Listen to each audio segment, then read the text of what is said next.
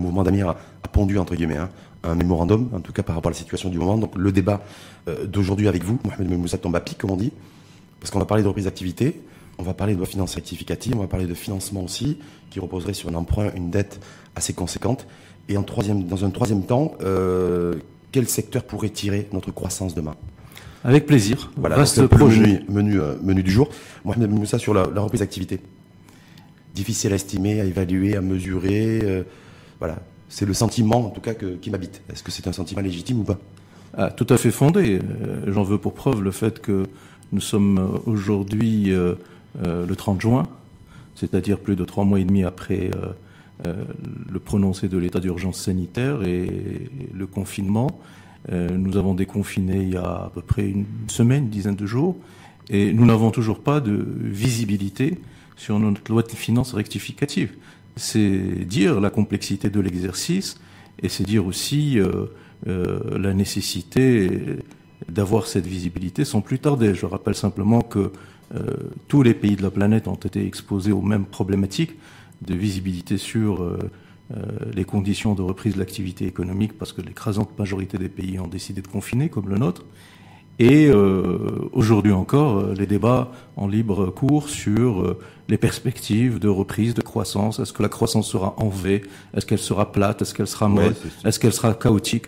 Euh, personne n'a la vérité euh, absolue ni la vérité infuse. En même temps, quand on a vu tous les modèles mathématiques qu'il y a pu y avoir durant l'expansion du, du, du Covid-19 à travers le monde, on s'est rendu compte que tous les modèles mathématiques n'avaient, euh, s'étaient plantés, s'étaient trompés sur les, bah, sur les projections. Donc je me dis, par la force des choses. Au niveau économique aussi, ça risque d'être un peu la même chose, non? Euh, Certainement, certainement. Il faut vraiment raison garder, être très prudent, très modeste en la matière. C'est vrai que les modèles de projection euh, euh, statistiques euh, euh, de la propagation de la pandémie et des taux de létalité ont pu être totalement contredits par la réalité des, chiffres, parce qu'en réalité, c'est lié aux politiques sanitaires et aux politiques sécuritaires qui sont mises en place.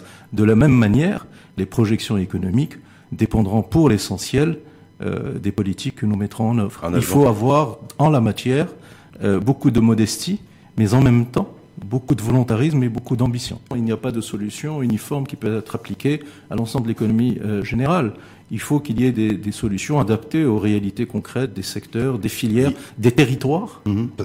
des, territoires, des, couches sociales. Donc il faut des réponses différenciées, euh, agiles, adaptées, des réponses intelligentes par rapport à la complexité de la situation. Mais ce qu'il faudrait noter, c'est que euh, la reprise de l'activité aujourd'hui puis demain la relance de l'activité, seront et sont étroitement liées à la pertinence des décisions qui ont été prises, des décisions de politique économique essentiellement, qui ont été prises pendant la période euh, du confinement. Cette période où on a mis entre parenthèses notre économie, nous avons pris un certain nombre de décisions, certaines allaient dans le bon sens, d'autres euh, pas vraiment, et enfin beaucoup manqué dans la batterie des décisions du, du gouvernement. Et, et donc mieux on a géré cette période du confinement d'un point de vue économique et social, mieux on est préparé pour réussir la relance, euh, pour réussir le redémarrage, puis la relance. Donc ça veut dire qu'au-dessus de tout ça, en tout cas, il y a la question de l'emploi.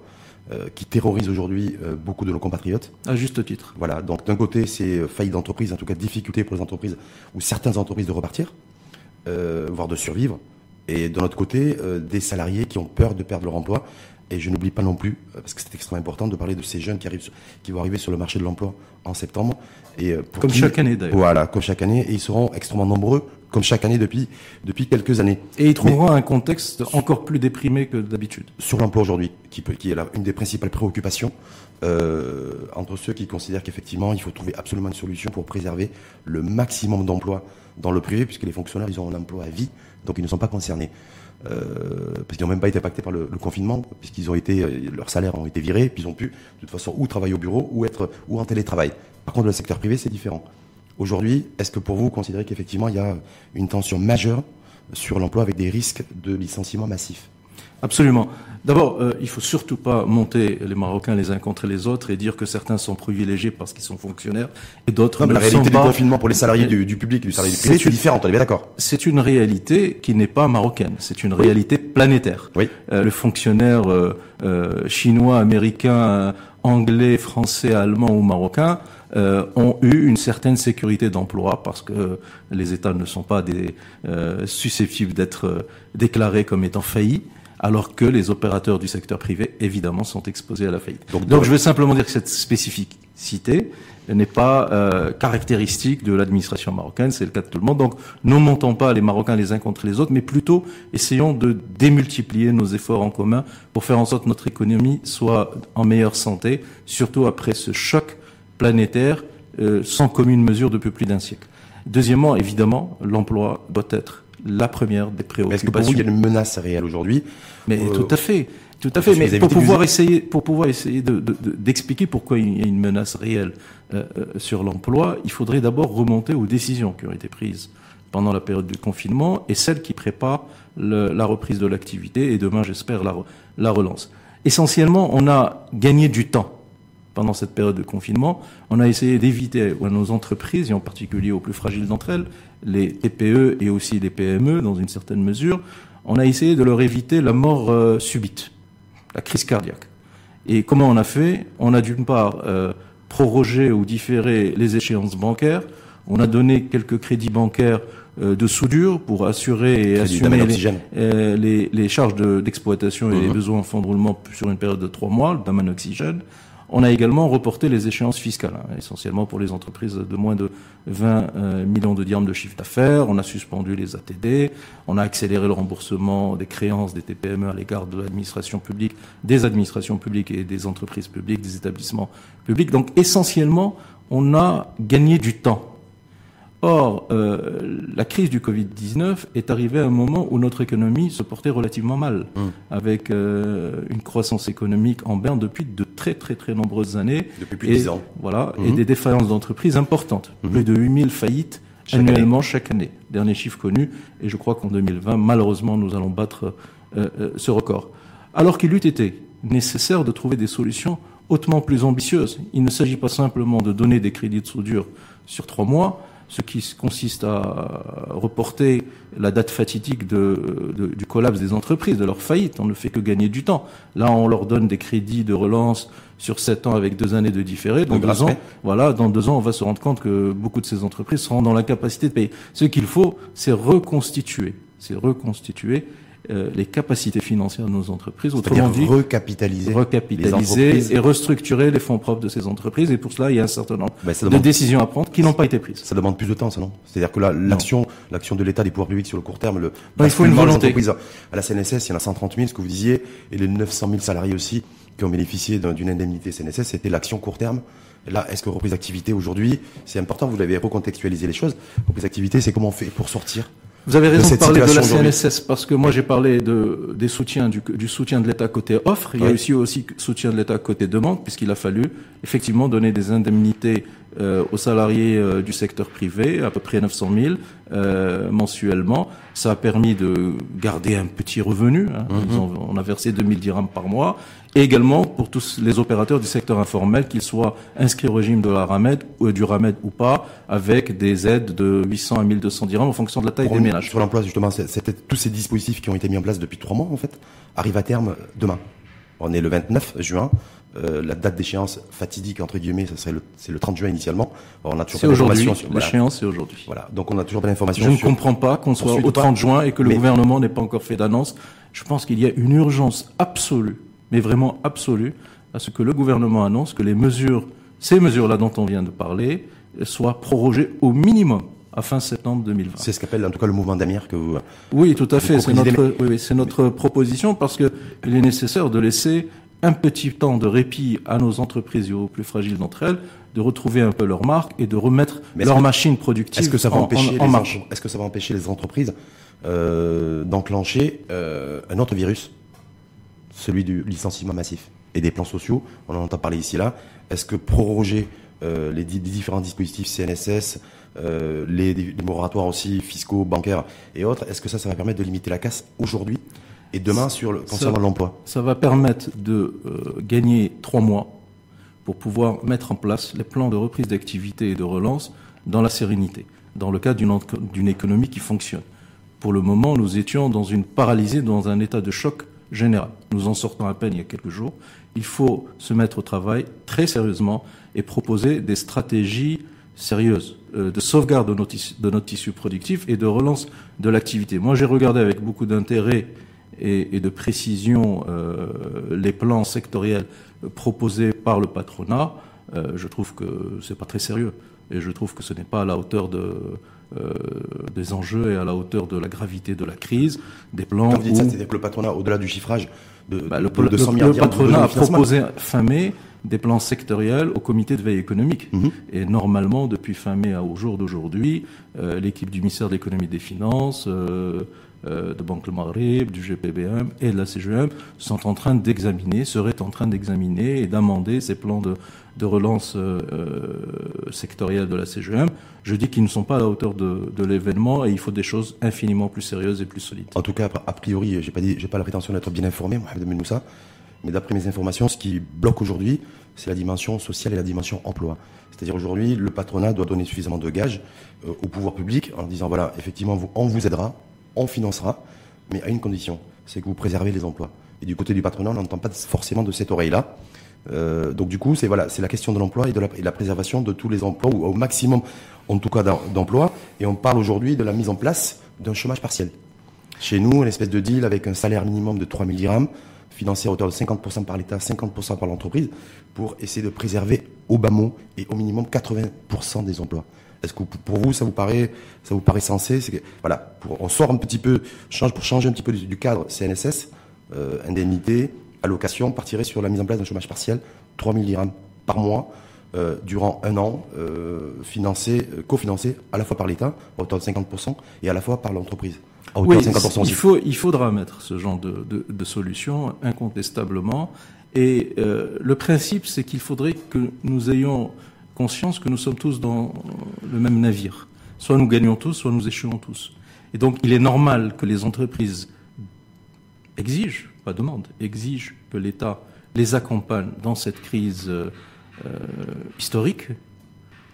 Et, cet accompagnement, c'est pas simplement des reports d'échéances bancaires, des reports, d'échéances sociales ou fiscales, mais c'est de l'accompagnement en, budget de l'État avec euh, des subventions, avec des carrément des subventions, des subventions, euh, mhm. avec euh, des, des aides financières, avec des participations au capital. Je pourrais revenir sur ces mhm, mhm, sur ces aspects. Et la contrepartie, c'est que les entreprises doivent être des entreprises citoyennes. L'État ne peut pas donner à fond perdu de la ressource publique sans exiger un minimum de retour.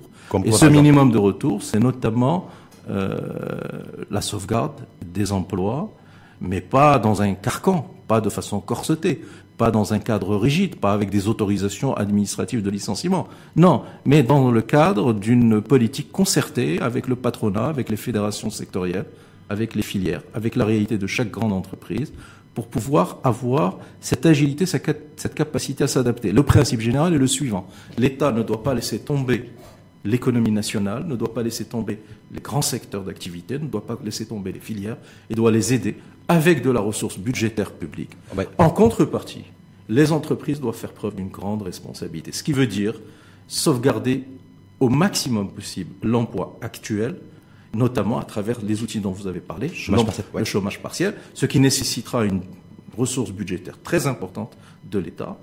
Et euh, il faudra également euh, que les entreprises aillent vers des comportements vertueux, comme par exemple euh, s'abstenir de distribuer des dividendes lorsqu'on est en difficulté ou lorsqu'on a reçu une aide ou une subvention de l'État. Donc euh, dans cette phase-là, il faut faire confiance dans le sens de responsabilité mmh. des, du patronat des entreprises, mais si l'État donne de l'argent, euh, il ne faudra pas se satisfaire simplement de déclarations d'intention.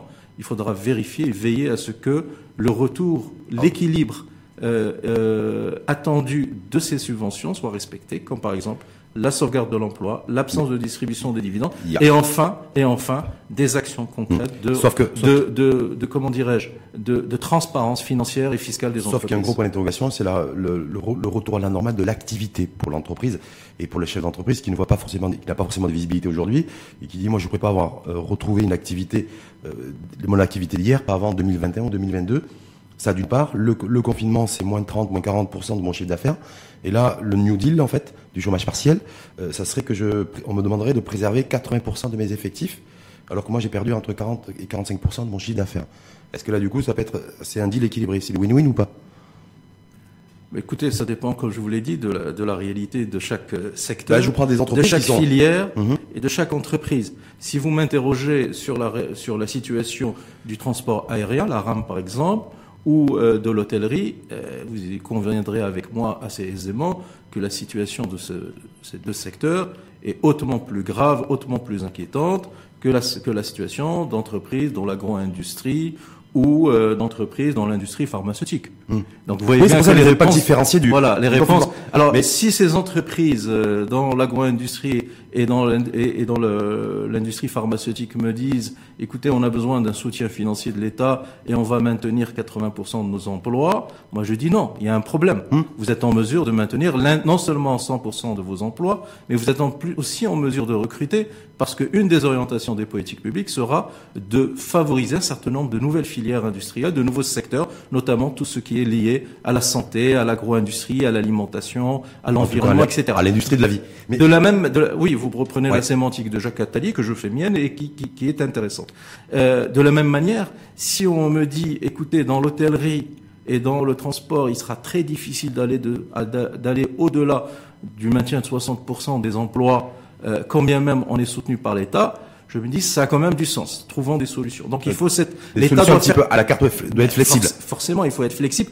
Ce qui veut pas ce qui veut pas dire que les 40% d'emplois qui vont être perdus dans euh, l'hôtellerie, dans le tourisme, dans la restauration, dans le transport, c'est des personnes qu'on va euh, jeter en perte et profit. Surtout pas. Hmm. Il faut que l'État accompagne ces personnes qui ne pourront pas être reconverties formation, de en matière de formation, en matière de capital de formation et en matière aussi d'indemnité pour perte d'emploi et d'aide à euh, une reconversion dans d'autres mmh. secteurs. On va revenir aussi là sur l'indemnité de perte d'emploi et sur la précarité aussi qui, euh, qui, qui, nous menace. Et là, il faudra aussi trouver des sources de financement, euh, essentiellement budgétaires en tout cas pour l'État. Mais je voulais vous juste, Mohamed Ben Moussa, pour un, cadre moyen, classe moyenne, parce que très souvent, on dit voilà, la classe moyenne, c'est la grande perdante de la croissance, la grande perdante des, du, du, du de, de, de, différentes choses, la cherté de la vie, cherté de, de la scolarité, de l'école, de la santé. Et là, en l'occurrence, pour celui ou celle qui perdrait son job, et qui était à un niveau de revenu de 10 000 ou 12 000 dirhams, qui demain basculerait à 3 000 dirhams, alors qu'il fait face à des charges fixes, comme à l'instar d'ailleurs de l'entreprise, relativement lourdes et importantes. Parce que là, c'est voilà, chômage partiel à 3 000 dirhams, pour celui qui avait un niveau de salaire de 10 000 ou 12 000 dirhams, et qui avait une traite d'appartement et des enfants en charge. C'est une situation dramatique et, et, et c'est un, un, vrai drame pour, pour nos concitoyens qui sont dans cette situation. Et je constate à regret que le gouvernement n'a rien proposé pour ces Et qu'est-ce qu'on peut proposer ben, ce sont les indemnités pour perte d'emploi. Dans, Mais au-delà de la mise en charge sociale, est-ce qu'il y a aussi un message à faire passer en disant voilà, il faut qu'aussi ben, accepter la réalité telle qu'elle est, mais s'accrocher à la vie. Pas le choix. Vous savez, ils n'attendent pas que le gouvernement leur dise ce genre de, de, de, de vérité euh, connue de tous ou que nous qu'on leur dise nous-mêmes. Euh, ils savent qu'ils doivent se débrouiller et ils l'ont fait depuis ces trois mois et demi de confinement. Et aujourd'hui, ils se préparent euh, à trouver des solutions alternatives. Elles peuvent être dans la formation, elles peuvent être dans la reconversion dans d'autres secteurs, elles peuvent être également dans des projets d'auto-entrepreneurs. Donc, c'est des cadres, c'est des gens qui ont fait des études, des qui ont des diplômes, mhm. qui ont une capacité à analyser des situations complexes, à trouver des solutions.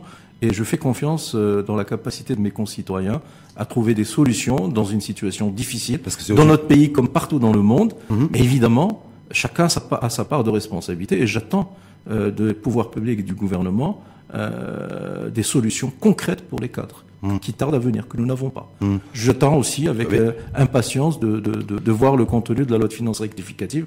Peut-être qu'il y aura des propositions pour cette catégorie de, nos concitoyens. Lorsque le Wali de Banque Lamarine a été joué dans sa sortie il y a une dizaine de jours, c'est-à-dire que beaucoup ont retenu la baisse du taux directeur, euh, de 2 à 1,5%, euh, mais il a également dit quelque chose qui, qui, qui moi, qui m'a, que j'ai relevé, que j'aimerais partager, avoir votre réaction là-dessus. Attention, il ne faut pas non plus faire de, faire de cette situation euh, de l'assistanat et favoriser l'assistanat. Est-ce que là-dessus, c'est... Non, je suis en désaccord avec ces joueurs sur ça, en total désaccord. Euh, euh, je pense que euh, nous sommes dans une situation exceptionnelle. Et à, et à situation exceptionnelle, il faut des mesures exceptionnelles. Évidemment, il y a toujours des profiteurs des failles d'un système. Il y a toujours des profiteurs euh, euh des euh, dysfonctionnements ou des faiblesses ou, des déficits de, de, de, prudence ou de règles dans un système. Ils sont à la marge, ils sont marginaux. Mais il faut mettre en place des systèmes qui vont profiter à l'écrasante majorité de nos concitoyens. Et les, nos concitoyens sont des gens euh, avec une grande dignité, y compris ceux qui sont dans le secteur informel, qui sont dans des euh, métiers euh, de subsistance, qui ont des revenus au quotidien et qui ont souffert euh, de façon extrêmement lourde pendant ces périodes de confinement. Non, les politiques publiques ne doivent pas être pensées et proposées et définies euh, en prenant comme prétexte qu'il y a certains, une, une, une, une, minorité qui va profiter euh, des failles d'un système. Non, la politique publique, elle est faite, elle est faite pour, pour les citoyens, pour mm. la majorité des citoyens qui ne veulent que travailler pour subvenir à leurs besoins et pour subvenir aux besoins de leur famille. Et ce sont à ces personnes qu'il faudrait qu'on s'adresse et auxquelles je m'adresse moi aujourd'hui. Ah, peut-être il avait peut-être un œil lui sur la dépense publique et se dire voilà si attention si on continue à distribuer comme ça de l'argent et de l'argent à des personnes qui euh, qui n'ont aucune activité donc qui ne sont pas productifs entre guillemets ça va coûter cher à la collectivité. On ne euh, distribue pas. C'est Rachid. Mm. Rachid. On ne distribue pas de l'argent public. Non, on ne distribue pas les 2000 dirhams qui ont été versés aux salariés du secteur privé, les 800 à 1200 dirhams qui ont été versés par l'État aux euh, familles du secteur informel, ce n'est pas une distribution d'argent, c'est la responsabilité de l'État que de projet, que de protéger ses concitoyens. C'est une responsabilité, c'est un devoir de l'État. Et je, et je m'honore que mon pays ait fait cela. Je m'honore qu'il l'ait fait, et je souhaiterais que mon pays en fasse davantage. Et on peut dire que quel que soit le coût quel que soit le, le coût. pour la collectivité. Pour je m'honore que mon pays euh, protège ses concitoyens les plus fragiles, les plus vulnérables, comme je m'honore que mon pays protège euh, notre tissu productif. C'est pour cela que je souhaiterais que les politiques économiques du gouvernement aillent beaucoup plus loin, parce que aujourd'hui nous sommes à un moment de vérité et il faut penser d'autres outils. Les outils qui ont été mis en œuvre pendant la période de confinement ont permis euh, d'éviter la crise cardiaque, certes, Aujourd'hui, il faut commencer à guérir notre tissu économique. On est loin du compte. Et encore une fois, j'attends avec impatience les dispositions qui figureront dans la loi de finances rectificative ou pas. pour pouvoir émettre un jugement sur cette politique publique de relance. En tout cas, a priori, Mohamed Ben Moussa, je ne sais pas si ce sera le traitement curatif, mais un des protocoles thérapeutiques sur lesquels on devrait se diriger euh, à grands pas, parce qu'on était à petit pas aujourd'hui, c'est une levée sur le marché, sur le marché international d'un emprunt c'est ce qui donne l'occasion de passer à l'axe, au deuxième axe sur le, le, financement, les besoins en financement de notre reprise d'activité, dans un premier temps, et de notre relance économique aujourd'hui. Est-ce que vous faites partie de ces économistes, de ces économistes qui considèrent qu'il n'y a aucune autre alternative que le recours à l'emprunt?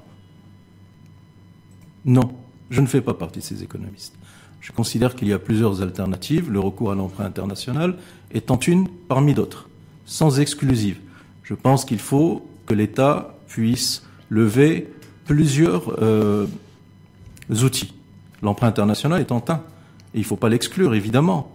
Euh, mais je pense que d'abord, l'État doit euh, mieux mobiliser le potentiel fiscal de notre pays. Nous avons aujourd'hui 22% de notre richesse nationale qui est produite en recettes fiscales. C'est très insuffisant. Nous avons au minimum un gap de 5 points à rattraper. 5% de PIB en recettes fiscales. Nous avons un potentiel. C'est-à-dire élargir l'assiette. Élargir l'assiette. Évidemment, il ne s'agit évidemment pas d'aggraver. Il ne s'agit évidemment pas d'aggraver les taux d'imposition, bien au contraire, il faut travailler à les réduire, mais en même temps, il faut élargir l'assiette fiscale et c'est le bon moment. Une des orientations qu'il va falloir euh, privilégier, c'est de développer une économie qui soit plus juste, plus équitable. Et ça passe notamment par une participation plus large, plus solidaire des citoyens à l'effort euh, budgétaire national. C'est une disposition de la Constitution, je vous le rappelle. Hmm. Et donc, est-ce que c'est le bon moment? Oui, il faut que tous les Marocains payent.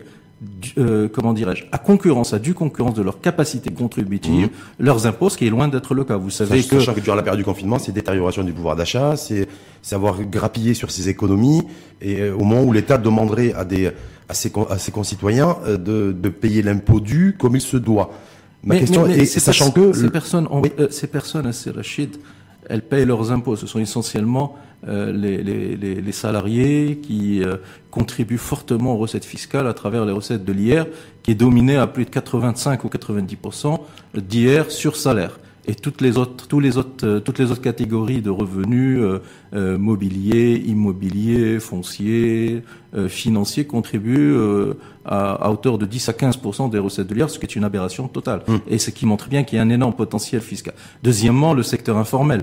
En fait, nous avons des secteurs informels dans notre pays qui contribuent pour zéro dirham en termes de recettes fiscales. Alors vous avez l'écrasante majorité de l'informel, qui est un informel de subsistance, auquel euh, il faut au contraire avoir une attitude publique très empathique, de soutien, d'incorporation euh, et d'accompagnement. Mais vous avez l'informel dit industrialisé, où il y a des flux très importants qui se comptent en plusieurs euh, milliards, dizaines de milliards de dirhams et qui contribuent nullement aux recettes fiscales. Et ça, c'est une aberration. Et si vous me dites, faut-il traiter cet informel industrialisé organisé tout de suite, je vous dis oui. Oui. Prioritairement, avant. Bien parce sûr. Parce que là, tout, le monde s'agit de toute façon, il va falloir des sous. Vous avez vu le, le, compteur, en fait, l'indicateur des, la couleur, j'allais dire, des principaux indicateurs macroéconomiques, ça dérape dans tous les sens. Oui. Voilà. Donc, je me dis, moi, il y a urgence parce que tout le monde attend. Euh, Puis-je revenir à votre question Oui. Quels sont les leviers Oui, non, mais sur le Je vous ai dit, il y a le levier fiscal, oui. il y a la dette internationale qu'il faut activer, absolument. Et il y a aussi la, restructuration et la rationalisation de la dépense publique. Vous savez que les portefeuilles publics, les entreprises publiques détruisent annuellement 25 à 26 milliards de dirhams pour le budget général de l'État. C'est une situation aberrante. Il faut revisiter les entreprises publiques et les restructurer. Donc vous voyez qu'il y a des gisements. C'est à l'ordre du jour, c'est justement recapitaliser les entreprises et les services publics. C'est la Sous condition. Sous, voilà, voilà c'est sous condition. Parce qu'on parle d'une enveloppe d'ailleurs de, de 20 milliards de dirhams nécessaires minimum pour recapitaliser, recapitaliser les offices et les établissements publics. Mais sur la dette, sur l'emprunt international, euh, donc. Il faut le faire à condition. À hauteur de combien? Parce que là, aujourd'hui, on entend plein de chiffres. Euh, le besoin de lever de capitaux euh, par le Maroc sur le marché international, c'est un besoin euh, qui est évident. Il faut activer cette action, mais il faut bien mesurer le bon timing et la bonne volumétrie et les bonnes conditions.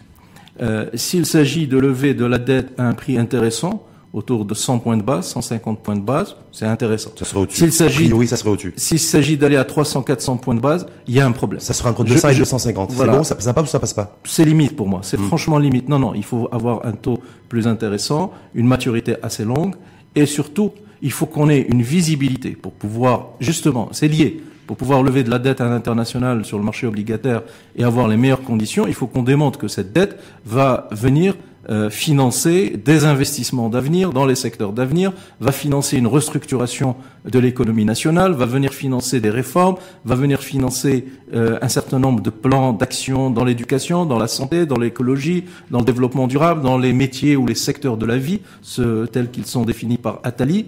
Et, et tout cela est lié. Et si nous sommes dans la capacité de démontrer la pertinence de ces investissements, je pense que nous aurons là aussi la possibilité d'avoir des taux de levée de dette beaucoup plus intéressants. Si je, vous rappelle que l'Allemagne et la France lèvent aujourd'hui de la dette sur 10 ans, 15 ans, 30 ans en territoire négatif. négatif complètement. Et d'autres pays, et la, Grèce d'ailleurs qui était en, quasi faillite il y a 10 ans, est pas loin de lever aussi des, de l'argent. Elle est encore un peu loin. Elle est encore, elle est encore un peu loin, mais elle se rapproche. Elle, elle, est sur le bon chemin. Elle est sur le bon chemin. Lorsqu'on annonce, en tout cas, ce qui se dit ici et là, c'est la relance euh, d'activité, la relance économique chez nous, ça passerait nécessairement par l'investissement public, nécessairement par la commande publique, et un des instruments, ça serait recapitaliser les offices et les établissements publics. Est-ce que ça, ça donne un message, ça envoie un message positif et ça va dans le sens de ce qu'attendraient les créanciers et emprunteurs? Faut-il euh, maintenir l'effort d'investissement public dans le, au même niveau, au même rythme? Ma réponse est oui. Nous avons annuellement à peu près 200 milliards de dirhams d'investissement public, 197, 198 qui sont inscrits dans la loi de finances. Mais en, réalité, en réalité 140, 150. Donc c'est à peu près 15% du PIB euh, en, en, exécution et à peu près 20% du PIB en, en, budgétisation. Et le taux d'investissement global de la nation est autour de 31%. C'est un tiers du PIB. Voilà. Mmh. Et donc ça fait à peu près 10-11% d'investissement privé. Mmh. C'est extrêmement faible. Donc mmh. s'il y a, j'allais dire, euh, deux axes qu'il faut privilégier, c'est d'une part maintenir le niveau d'investissement public autour de 20% du PIB, mais en transformant, en reconsidérant complètement les choix d'investissement de l'État et en les réorientant vers ces secteurs qui vont créer de la valeur, d'une part, et d'autre part, il faut absolument que le taux d'investissement du secteur privé soit beaucoup plus important et qu'il passe rapidement, au moins, au moins, je dirais, au moins autant que, euh, que l'investissement du secteur public, c'est-à-dire à, 15-20%, pour permettre de desserrer les taux sur l'État et de réduire progressivement, au moment où le taux d'investissement du secteur privé va augmenter, de façon parallèle, en vase communicant, réduire la pression sur les finances publiques.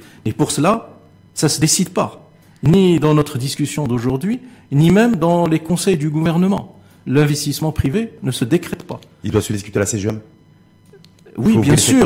Mais il, doit, mais il, doit, se faire sur le terrain. Hum. Et il faut que les chefs d'entreprise aient envie d'investir. Mmh. Il faut que le chef d'entreprise ait la confiance dans l'avenir pour le faire. Il faut qu'ils aient une visibilité sur la stratégie de l'État, sur les orientations stratégiques de l'État et, du gouvernement en termes, excusez-moi, en termes de, de, de secteur.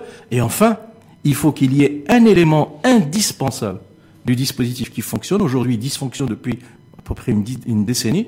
C'est le financement par le secteur bancaire et par le marché financier. Vous avez aujourd'hui un quasi-monopole du secteur bancaire sur le financement de l'investissement. Le marché boursier représente euh, moins de 0,1% du financement de l'investissement, ce qui est une aberration totale. Il faut rapidement corriger cette, cette anomalie, la bourse, euh, les fonds de capital risque, les, les, fonds de capital développement, le crowdfunding, mmh. les solutions alternatives de financement d'une part, et d'autre part, il faut qu'il y ait un secteur bancaire plus responsable, un secteur bancaire plus dynamique, plus entreprenant, plus empathique vis-à-vis des entreprises et en particulier des TPME, plus motivé à jouer son rôle de financeur de l'économie. Donc vous voyez bien que tout se tient, inverser la tout, tendance. tout se tient. Il n'y a pas une seule décision qui va changer la phase de notre économie. Il faut une orientation stratégique, il faut une philosophie générale et pouvoir la décliner dans l'ensemble de ces, Donc, de plus ces filières. Plus d'investissement du secteur privé plus d'investissement du secteur privé et peut-être mieux d'investissement au niveau du secteur public pour avoir une croissance, pour renouer en tout cas avec un, train de croissance. C'est un petit peu ça, sans vouloir caricaturer et schématiser votre propos, mais c'est à peu près ça.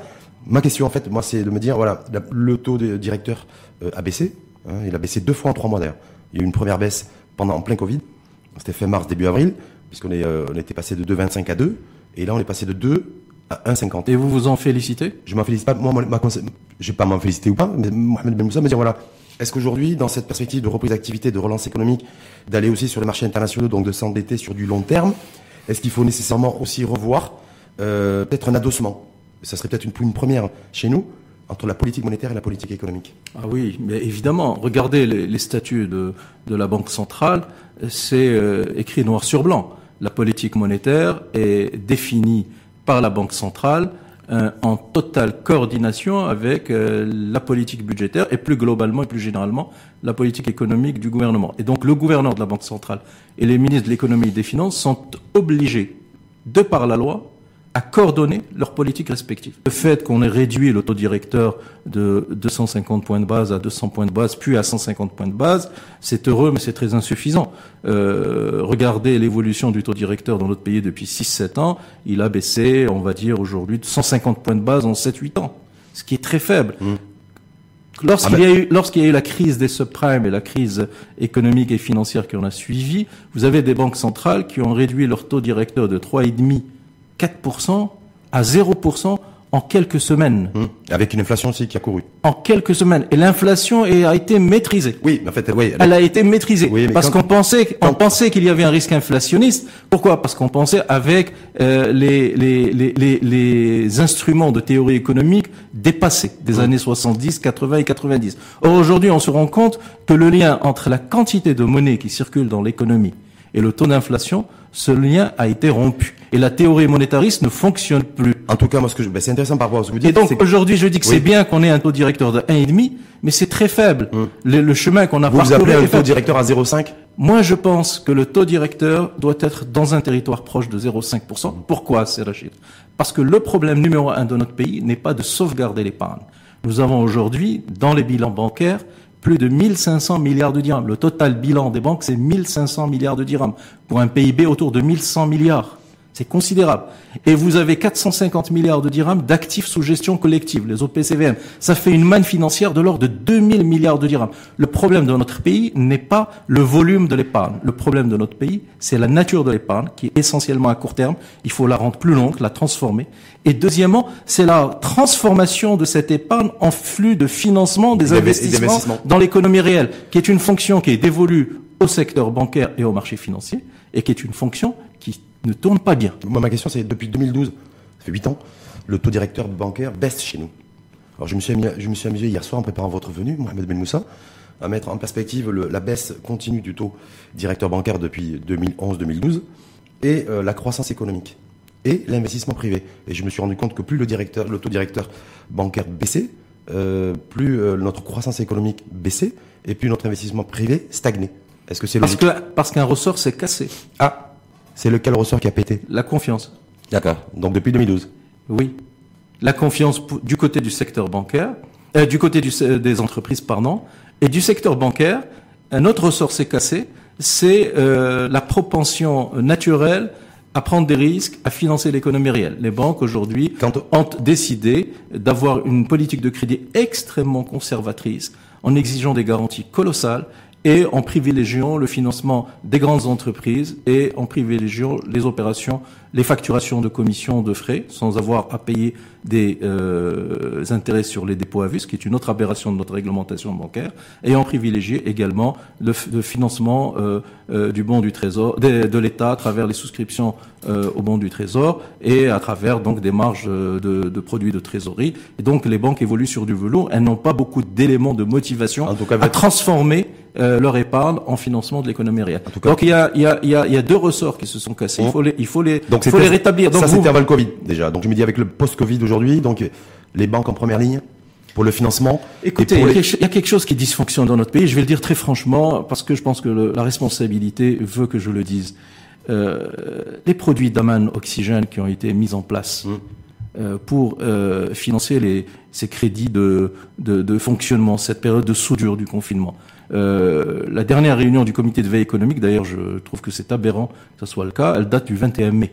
Depuis le 21 mai, à ma connaissance, il n'y a pas eu d'autres réunions, alors qu'il devrait se réunir euh, pratiquement euh, tous les jours.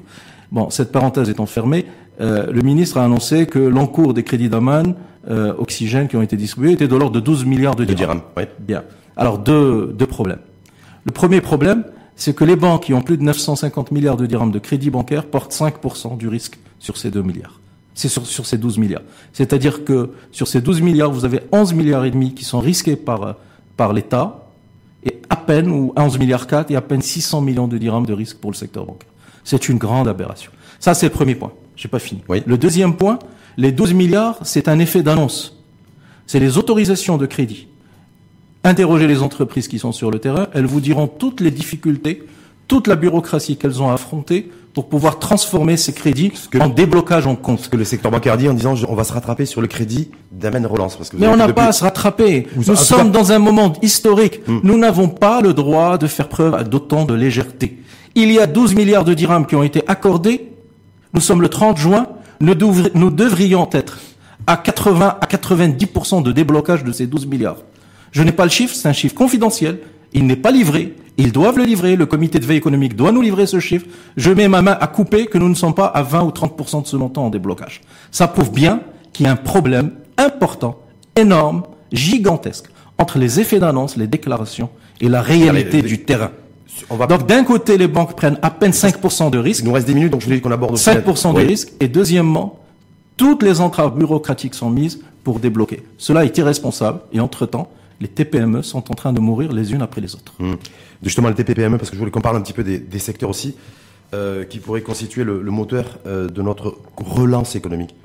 Pas de notre croissance économique dans un premier temps, en tout cas, moteur de relance économique. Alors, vous comme moi, vous avez, euh, on entend ici et là parler avec force, avec virulence, parfois, du, du fait qu'il faut repositionner l'industrie. Donc entre ceux qui sont partagés entre l'industrialisation du pays ou la réindustrialisation du pays, est-ce que Mohamed Ben Moussa, en tant qu'économiste, vice-président du mouvement d'Amir, vous considérez qu'effectivement ça a du sens et qu'il faut nécessairement que le pays se réindustrialise? Absolument. Et avant d'ambitionner de réindustrialiser notre pays, il faut que nous cessions de le désindustrialiser. C'est-à-dire? Bah, je vous donne l'exemple de la raffinerie marocaine de pétrole, la Semir. C'est un exemple flagrant de désindustrialisation de notre pays. Donc je ne vais pas aller plus loin dans cet exemple. Je pense que vos euh, auditeurs et, et, et, spectateurs connaissent ce dossier.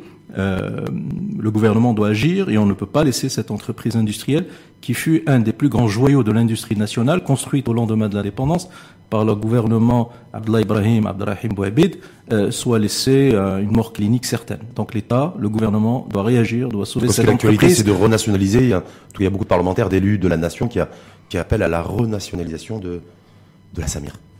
Je sais que vous avez. Je ne serai pas. que vous connaissez très bien. Je ne serai pas de ceux qui vont s'en émouvoir. Voilà. Au contraire. Vous l'avez. Voilà. Je sais que. Mais je sais en même temps qu'il y a d'autres solutions. Mais s'il faut recourir à cette solution, solution extrême, euh, pourquoi pas Il y a d'autres solutions. L'essentiel, c'est qu'on remette en marche rapidement, sans plus tarder, cette entreprise industrielle nationale, qu'on sauve les emplois, qu'on sauve un savoir-faire technologique et industriel, qu'on maintienne euh, la connaissance du Maroc dans ce secteur du raffinage pétrolier, qu'on participe de cette manière à la sauvegarde de l'indépendance énergétique de notre mmh. pays, du pouvoir d'achat de nos consommateurs et de la compétitivité de nos TPM. C'est un exemple. L'outil est encore en bon état? Euh, l'outil est en état de marche. Pour remettre en plus des sous, de l'argent public. Non, mais il faut savoir qu'une usine, qu'une industrie de raffinage nécessite annuellement, euh, une usine de la taille de la Samir nécessite annuellement euh, un volume de l'ordre de 150 à 200 millions de dirhams d'investissement, de mise à niveau de juste pour l'entretien. Juste pour l'entretien. Mmh. Alors maintenant qu'elle est fermée, fait, pas voilà, maintenant qu'elle est fermée depuis 5 ans, évidemment, cette, ce besoin de remise à niveau sera d'après les ingénieurs, je suis pas un ingénieur, je suis un économiste, euh, devrait être autour de 800 millions à 1 milliard de dirhams pour la remettre en, en ordre de, euh, de, marche. Je rappelle qu'elle est évaluée autour de 25 milliards de dirhams. Mmh. Euh, donc l'industrialisation, oui. oui. Pourquoi? Parce que nous avons chaque année 250 à 300 000 jeunes qui arrivent sur le marché de l'emploi. Ces jeunes, il faut leur trouver des emplois et, des emplois et des emplois dans l'économie marchande. Euh, pour cela, il faut une industrie, parce que c'est l'industrie qui propose euh, des emplois importants. Lorsque vous regardez la production et la création d'emplois dans notre pays depuis 20 ans, vous, vous constatez que l'industrie n'a rien créé. C'est essentiellement dans euh, les services que les emplois ont été créés, euh, dans une deuxième position, vous avez euh, le BTP, le secteur BTP immobilier, et enfin un peu dans l'agriculture. L'industrie n'a rien, n'a rien créé en 20 ans, ce qui est euh, assez dommageable par rapport aux différents programmes d'industrialisation que nous avons menés. Donc la voie, à mon avis, effectivement, c'est dans l'industrie. Comment le faire? Il faut identifier les secteurs où nous avons des facteurs de compétitivité, et il faut diversifier notre économie.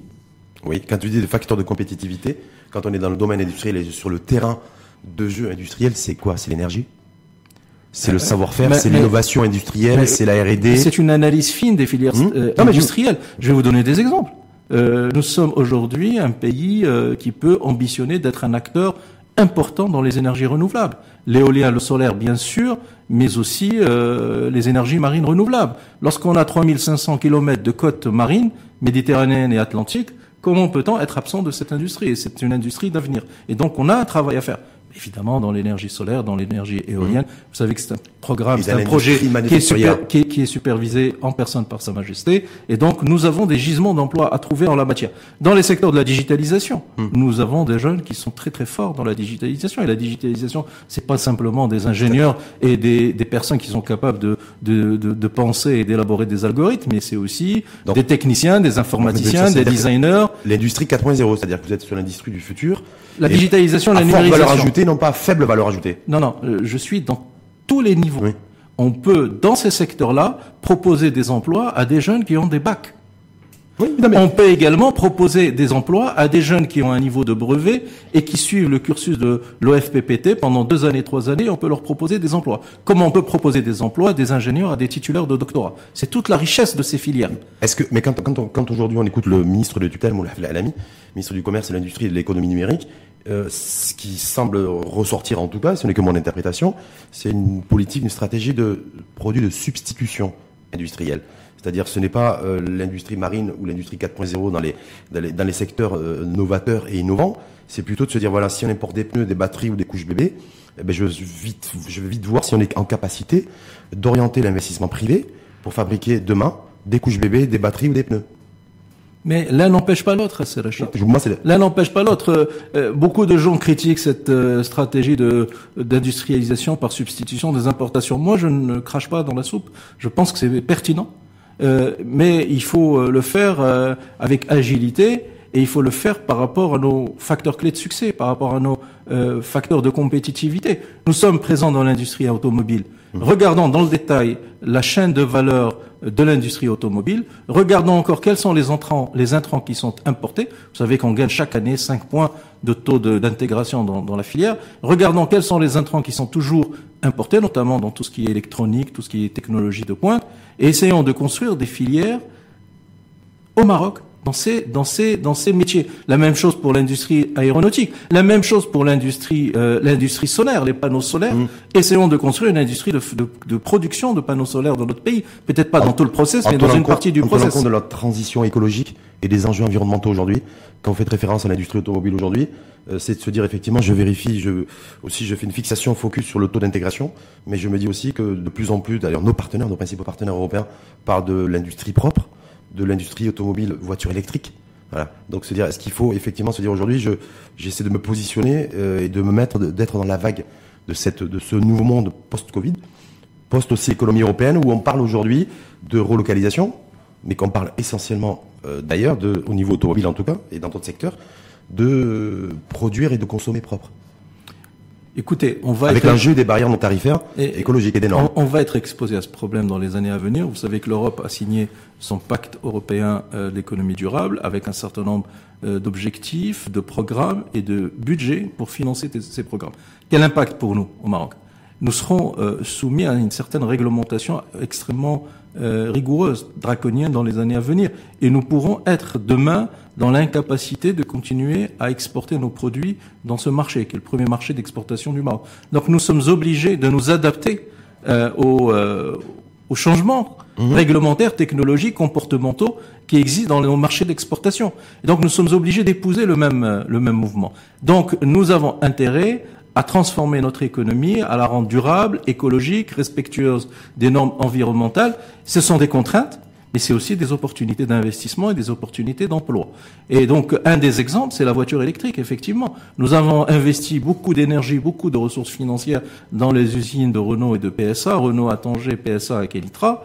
Nous devons tout de suite discuter, ouvrir le débat. Le ministère, le, euh, ministère de l'Industrie et du Commerce doivent, doit ouvrir le débat. Le ministre, euh, euh, doit ouvrir le débat rapidement avec euh, les dirigeants de Peugeot et de Renault sur les perspectives de transformation. Je, crois qu'il y a des propagés dans ce sens. Mais voilà, de transformation de leur process industriel pour aller, pour aller vers la vers, vers, la voiture électrique, comme il faut mener des discussions avec d'autres d'autres marques. Oui, d'autres marques et d'autres ministères aussi. Est-ce que le, ministère de l'Éducation nationale, par exemple, et de la de l'enseignement supérieur doit être dans la boucle aussi parce que mais évidemment. il faut aussi former nos jeunes de demain mais à ces métiers euh, de demain qui vont se préciser dans, dans du court terme. Absolument. D'abord, il faut que euh, on sensibilise nos gamins, nos enfants, dès le plus jeune âge, à, la relation avec la nature, au respect de, la biodiversité, au respect des équilibres écologiques, dès le jeune âge, dès l'école primaire, et ensuite aller euh, crescendo tout au long de la formation de nos gamins. Et au niveau universitaire, il faut créer des écosystèmes, des laboratoires, des connexions entre les laboratoires dans les universités et les entreprises pour faire de la, non seulement de la recherche fondamentale, mais surtout de la recherche appliquée pour pouvoir traduire cette recherche appliquée dans des process industriels, les breveter et ensuite les amener sur le marché. Donc vous voyez bien que tout est lié. Et ce travail, évidemment, il faut le mener aujourd'hui pour avoir les fruits dans 10 ans, dans 5 mmh. ans. Mais en même temps, il y a des actions à mener à court terme avec des retours sur investissement, des quick wins, comme on dit, beaucoup plus rapides. Et, ça, il faut le chercher dans les filières euh, qui sont proches des activités que nous avons aujourd'hui dans notre industrie. Même ça, juste pour conclure, par rapport à, vous avez fait référence derrière durant le durant le débat, c'est nombreux jeunes qui arrivent sur le marché de l'emploi chaque année. Alors, euh, situation inédite au niveau planétaire avec ce Covid. Euh, situation exceptionnelle, mesure exceptionnelle, on l'a évoqué, vous l'avez évoqué, vous l'avez détaillé dans le détail au niveau de l'emprunt et de tout ce qui pourrait conditionner en tout cas euh, cet emprunt national et, et le manière, la manière dont il sera, il devrait être en tout cas irrigué. Mais euh, pour la première fois, des jeunes vont se présenter sur le marché de l'emploi en septembre et dans un contexte extrêmement tendu. Est-ce que vous, vous avez quelque chose à leur dire dans ce sens? Parce que vous avez parlé de climat de confiance pour chasser le climat anxiogène, l'inquiétude, l'angoisse pour ces jeunes qui arrivent sur le marché de l'emploi et pour leurs parents Écoutez, moi je veux euh, transmettre un, message euh, d'optimisme, mais pas un optimisme béat, un optimisme d'exigence. Je pense que nos jeunes euh, ont du talent, chacun a son talent, chacun a un talent révélé ou enfoui.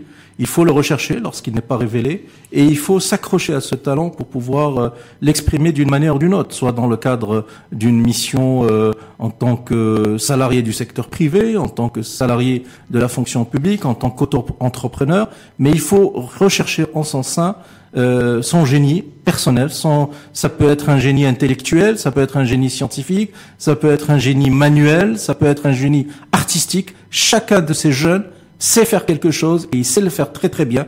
Et j'encourage chaque ces jeunes à le faire et à décider de construire leur avenir dans cette filière.